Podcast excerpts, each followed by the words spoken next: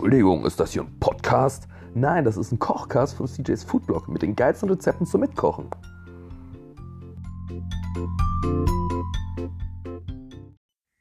Hey, was geht ab? Schön, dass du wieder einen Stream gefunden hast von Locker und Lecker, dem Kochcast von CJ's Foodblog.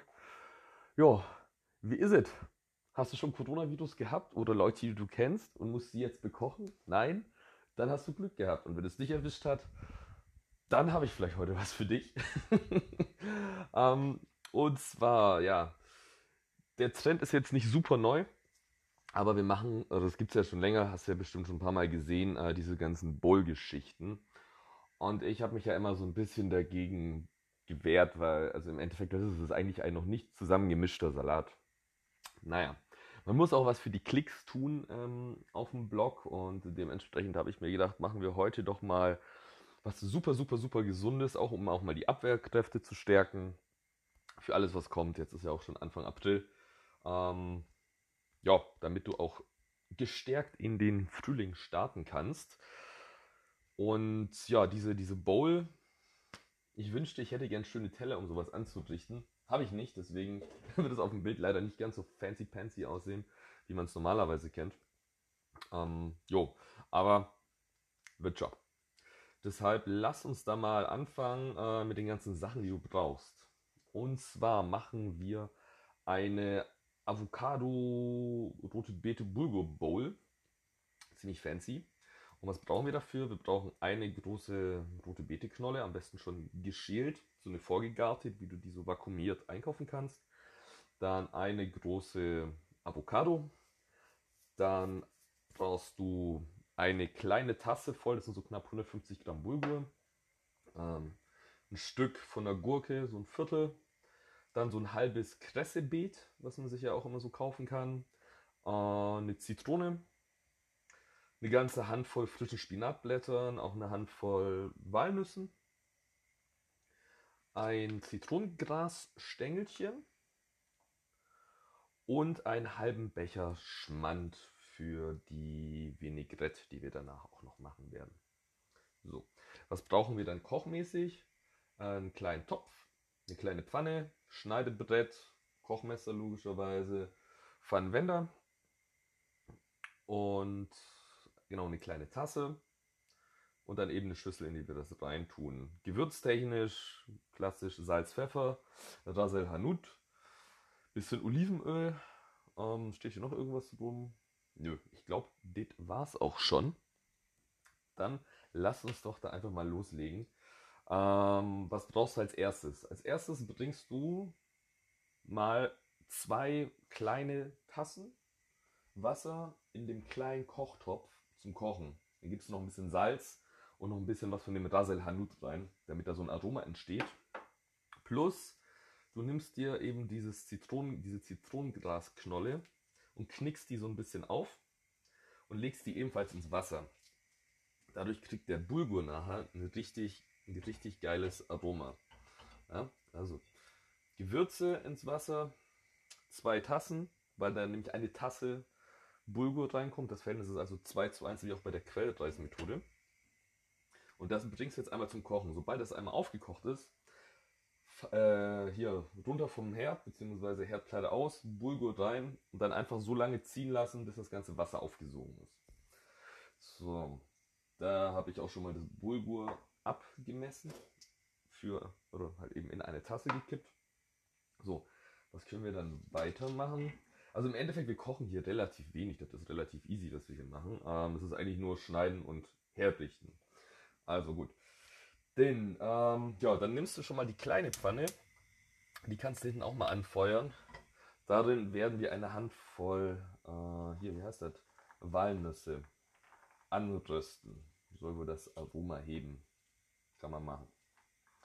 Jo, dit ist dit. Dann ist eigentlich nur Sachen aufschneiden angesagt, aber bis wir das machen, würde ich sagen, machen wir erstmal die Vinaigrette. Für die Vinaigrette nimmst du dir am besten auch eben die kleine Tasse von dem Bulgur, die du gleich nicht mehr brauchen wirst. Und da gibst du dann einen halben Becher Schmand rein. Oh gut, das heißt, wir brauchen noch einen Esslöffel. Ja. Ups. halben Becher Schmand als Dressinggrundlage. Und dazu kommt dann noch so ein Schuss Olivenöl. Das sind so ungefähr, ja, weiß ich nicht.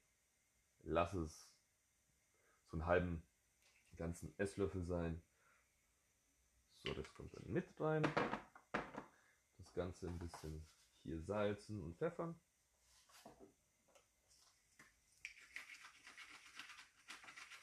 Ähm, das auch schön fresh ist. Nicht zu viel Pfeffer, sonst ist es sehr dominant. So. Ah. Einmal durchrühren. Dann nimmst du dir eine Zitrone, halbierst sie und wenn du dann auch so ein cooles, ähm, hier, was habe ich, so eine geile Limettensaftpresse hast wie ich, dann presst du das einfach mit in das, äh, in das Glas rein. Also der Saft einer halben Zitrone kommt dann da auch noch, upsala, frisch in das, ups, Dressing. Das habe ich ein bisschen festgedrückt, jetzt spritzt mir das hier aber ganz schön durch die Küche. Ah! Ah! Okay. Ähm, ja. Das lerne ich gerade vorsichtiger auszudrücken. okay, genau. Und das Ganze dann mal vermischen. Und dann schneidest du dir ein bisschen noch was von der Kresse drunter, die dann da noch mit reinkommt fürs Aroma. Kannst du wieder mit einer Schere oder auch mit dem Kochmesser machen. Lass ein bisschen was übrig für die Deko, damit es halt cooler aussieht. Aber ansonsten kannst du da schon so eine gute Hälfte von dem Beet reinmachen. Das da einmal mit dem Löffel vermischen. Genau. Jetzt müsste hinten auch die Platte heiß sein. Und dann geben wir da mal die, ups, die Wal, Walnüsse, habe ich gesagt. Ne? Ja, genau, die Walnüsse dazu. So, dann haben wir ein Dit. Das ist Dit.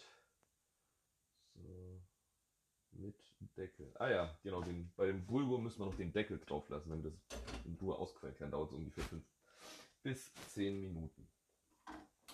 Gut, also, dann machen wir noch für die Vinaigrette. Was machen wir da noch mit rein? Zum Abschmecken. Kann, kannst einen Schuss Rasel Hanut reinmachen. Würde ich, tue ich jetzt mal. Also ganz leicht, damit es auch noch so ein bisschen eine orientalische Note kriegt. Mal kurz durchmischen. Mal abschmecken, ob wir denn hier auch auf einem mm, mm, Level. Ah, oh, boah, die Kresse macht das richtig lecker. Okay, das ist ein guter Tipp. Gefällt mir.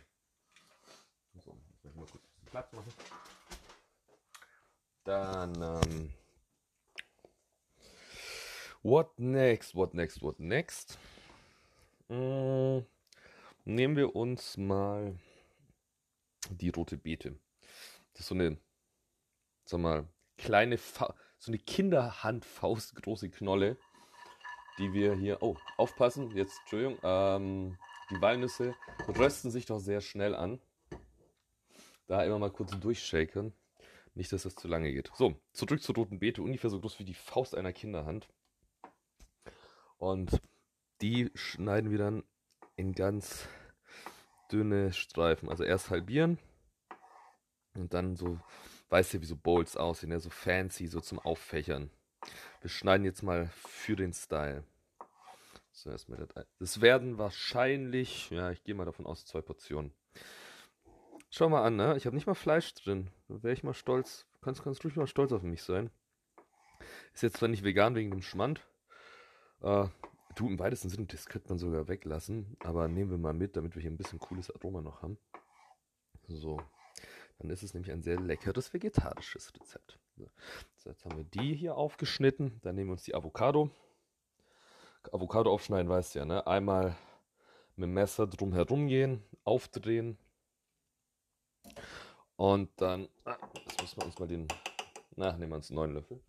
Dann nimmst du einen größeren Löffel, nochmal einen Esslöffel und hüllst die Avocado so äh, an der Schale entlang aus.